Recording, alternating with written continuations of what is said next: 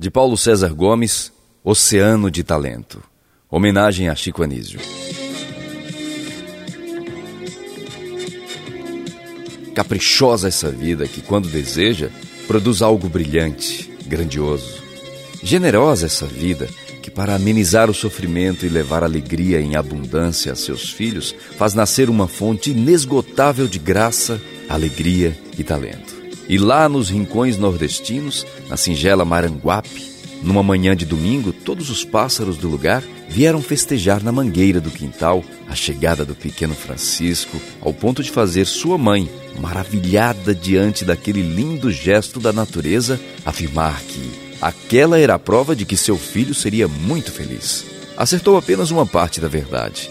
Foi profetisa pela metade, porque, além de ser feliz, o filho também fez muita gente feliz. Levou alegria a um povo e nele buscou a matéria-prima para compor sua notável galeria de tipos. Foi voz e vez de malandros, velhos ranzinzas, pais de santo, garçons, aposentados, atores frustrados e canastrões, políticos safados, pastores vilões, hippies, locutores de rádio, jogador de futebol fanfarrão, bêbados, machistas, bichas, profeta e foi mestre, na acepção do termo, de jovens talentos e de consagrados artistas, seus ídolos e referenciais, dando generosamente a primeira chance e resgatando e dando dignidade a quem beirava o esquecimento. E como cabia num só homem tanta arte e talento? Ator, humorista, compositor, comentarista de futebol, pintor, transborda nesse velho Chico caudalosas torrentes de inteligência e generosidade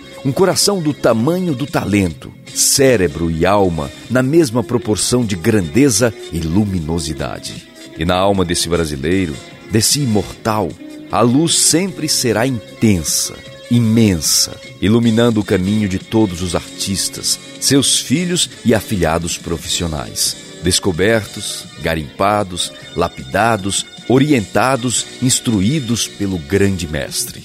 Cada família do Brasil hoje está mais vazia. Sente a perda de um ente querido. Chico Anísio fez parte de cada casa.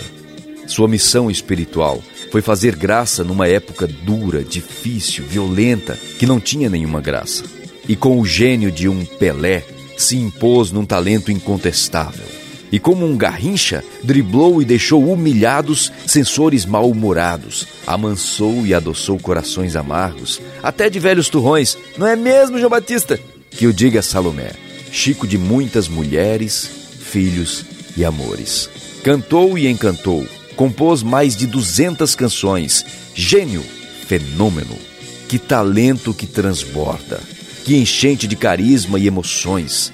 Esse velho Chico ao contrário do outro, não é um rio, é um oceano infinito, imponente, grandioso, farto, rico e eterno. Chico Anísio do Brasil, orgulho de um povo. Obrigado, mestre. Nota 10 na sua missão. Artista de Deus.